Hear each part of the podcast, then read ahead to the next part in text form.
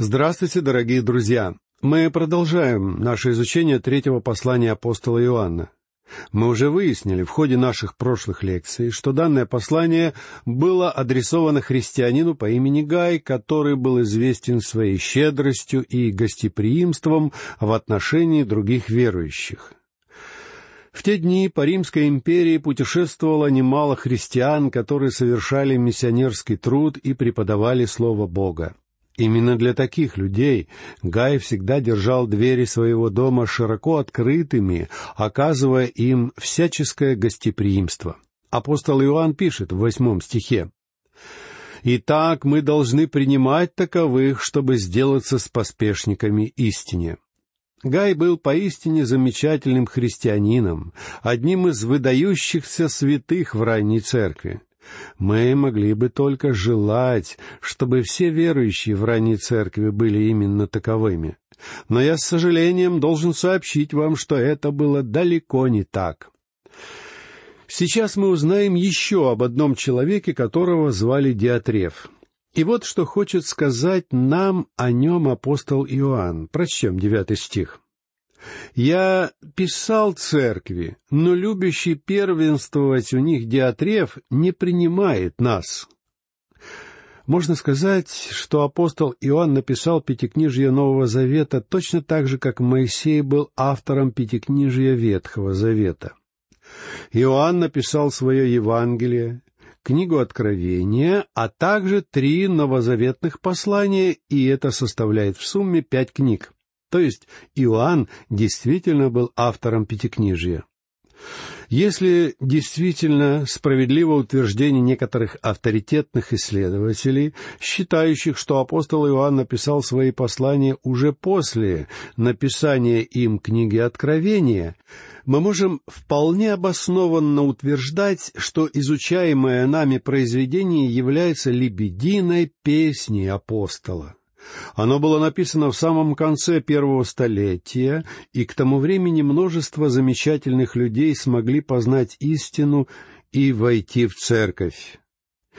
Здесь мы могли бы спросить, как им удавалось справляться со всеми трудностями, возникающими на их пути? Все ли они являлись примерами безупречной жизни? Все ли они являлись выдающимися Божьими людьми? Все ли они были достойными последователями Христа? Что ж, в ранней церкви действительно были некоторые христиане, подобные Гаю, истинные Божьи мужи, потрясающие храбрые и выдающиеся люди, которые твердо и смело стояли за дело Божье. Однако наряду с ними были также люди, подобные Диатрефу. Этот человек представлял собой полную противоположность Гаю. Основное качество, которое отличало Диатрефа, это его любовь к превосходству и стремление к первенству. Мы уже познакомились с Гаем, который был замечательным братом. Теперь настало время познакомиться с Диатрефом, являвшимся самым настоящим диктатором. Позднее мы узнаем, что Диатреф даже выступал против самого апостола Иоанна. Апостол написал послание к этой церкви, прося верующих оказать щедрый и радушный прием определенным людям. А среди этих людей был также один яркий проповедник евангельской вести, один из тех безвестных божьих святых, которого звали Дмитрий и который упоминается в данном послании. Однако этот Диатреф не желал оказать требуемое гостеприимство. Как я уже говорил ранее, первые христиане практиковали странноприимство. Апостол Петр говорил об этом в своем первом послании в девятом стихе четвертой главы. «Будьте страннолюбивы друг к другу без ропота». Павел тоже говорил об этом в первом послании к Тимофею, в послании к Титу, а также в послании к римлянам. Друзья мои, я не знаю, был ли Диатреф проповедником в этой церкви, или же он всего-навсего являлся ее обычным членом, однако ясно одно. Он не желал открывать двери своего дома перед теми людьми, которых рекомендовал сам апостол Иоанн. А причиной этого являлось то обстоятельство, что Диатреф любил первенствовать и выделяться. Его главным девизом был следующий принцип — либо главенствовать, либо уничтожить. Для него главным было лишь то, чтобы все делалось так, как угодно ему. И ему было совершенно неважно, какие последствия это может иметь в дальнейшем. В восьмом стихе этой главы апостол Иоанн дает следующее увещевание. «Итак, мы должны принимать таковых, чтобы сделаться с поспешниками истине». Позвольте мне сказать вам, что сегодня на детей Бога возложена прямая обязанность оказывать поддержку тем, кто несет Слово Бога. Например, если вы знаете проповедника, который верно и неустанно преподает Божье учение, вам следует сделать все, что только в ваших силах, чтобы оказать ему всяческую поддержку и помощь. По крайней мере, именно такой была практика в ранней церкви. Диатреф же был человеком, который демонстрировал высокомерие. Он был рабом тщеславия. Такого человека можно сравнить с надменным павлином. Он обладал неуемными амбициями, надмеваясь и возносясь над всеми окружающими. Это был человек, которому требовалось, чтобы все без исключения оказывали ему пышные почести, дабы он мог шествовать по жизни в сопровождающем его облаке славы. Это и был Диатреф. И здесь Иоанн произносит против него несколько обвинений. Апостол говорит, что этот человек считал для себя обязательным занимать ведущее место в церкви. Также Диатреф отказывался принимать Иоанна и даже более того, позволял себе произносить злобные обвинения и клеветнические утверждения в адрес апостолов.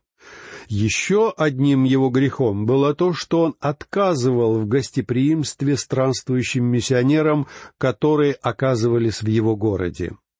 А причина этого, по всей видимости, состояла в том, что он хотел оставить честь преподавания и проповедования исключительно себе. И, наконец, последним его злодеянием было то, что он решался изгонять из церкви тех верующих, которые, вопреки его воле, соглашались проявить гостеприимство в отношении миссионеров. Иными словами, если Диатреф действительно был руководителем этой церкви, то он хотел быть главным и единственным ее правителем, и горе было тому, кто пытался противостать ему. Если же Диатреф был простым членом церкви, мне было бы очень жалко пастора его церкви. В этом случае он, скорее всего, старался подчинить своего пастора собственной воле, чтобы сохранять за собой контроль над церковью. Он хотел быть во главе, а его голос должен был являться решающим. Диатреф являлся самоуверенным и упрямым. Он предпочитал возвышаться и возноситься вместо того, чтобы проявить скромность и смирение. Я уверен, что он любил утверждать, что он сам достиг всего, вместо того, чтобы признать в этом какую-то роль Святого Духа. Я полагаю, что ему было свойственно самовосхищение и эгоизм. Он был своеволен, самоуверен и самодоволен. Он считал, что он может взять в свои руки все преподавание и проповедование, и что он не нуждается в других людях, которые могли также послужить этой общине. Говоря все это, я хотел бы призвать вас задуматься. Не узнаете ли вы подобные черты в ком-то из ваших знакомых в церкви? Во многих церковных общинах сегодня есть люди, подобные этому Диатрефу. Люди, которые хотят властвовать и владычествовать в своих церквях. В настоящее время я уже больше не несу активное пасторское служение в церкви, поэтому я могу позволить себе откровенно говорить то, что, по моему глубокому убеждению, является истинной правдой. Причем я говорю сейчас не о какой-то абстракции или теории, но о том, в чем я лично сумел убедиться на собственном опыте за все прошедшие годы. Я встречал людей, которые, несомненно, пытались манипулировать церковными общинами, хотя и прикрывались при этом весьма возвышенными лозунгами. Иногда это оказывалась небольшая группа людей, которые были готовы на все ради того, чтобы властвовать и править. Я знал подобных людей в тех церквях, в которых мне доводилось служить. Правда, я должен признать, что, слава Богу, я никогда не имел с ними больших проблем. Это может быть небольшая группа людей или же просто отдельный человек наподобие Диатрефа, который любит власть и стремится к превосходству. Я наблюдал за тем, как подобные люди губят одну церковь за другой. Друзья мои, сейчас я собираюсь сказать нечто, что может показаться вам весьма жестким и суровым. Дело в том, что я убедился, Среди христиан есть множество людей, которые могут руководствоваться самыми лучшими побуждениями, но которые, тем не менее, получают несказанное удовольствие от возможности управлять церковью. Они получают удовольствие от того, что им позволено выступать перед большой аудиторией и оказывать влияние на умы людей. По большей части те из них, которых мне доводилось встречать, являлись самыми невежественными в Библии людьми, которых только можно себе представить. Порой меня поражало, как мало они на самом деле знакомы со Словом Бога. И тем не менее, им очень нравилось разглагольствовать о Божьем Слове, и их разглагольствования порой заставляли меня опускать глаза от стыда если мне случалось находиться в тот момент рядом с ними. Некоторые утверждения, которые они произносили, кардинальным образом расходились со священным писанием, а нередко совершенно не соответствовали обстановке и поводу, по которому они произносились. Их речи были не просто лишены жизни и света, а наоборот, сеяли смерть и опустошение. И после этого они удивлялись, почему их церкви теряют своих членов. Они удивлялись, почему люди не желают приходить в их общины. А на самом деле ответ был совершенно ясен и очевиден любому честному и непредвзятому стороннему наблюдателю. Есть множество людей в церкви, которым было бы разумнее держать, как говорится, свой рот на замке. Помните, как апостол Павел увещевал фессалоникийских христиан в одиннадцатом стихе четвертой главы своего первого послания к ним, что верующие должны усердно стараться о том, чтобы жить тихо. Возможно, что вместо того, чтобы отдавать все силы обучению молодых проповедников красноречию, мы должны были бы учить их искусству молчания. Ибо у нас в церкви и так есть слишком много людей, которые говорят излишне много. Друзья мои, нам не следует ничего говорить в церкви, за исключением тех случаев, когда у нас действительно есть что-то, что стоит сказать, или же если мы собираемся произнести то, что хочет сказать через нас сам Бог.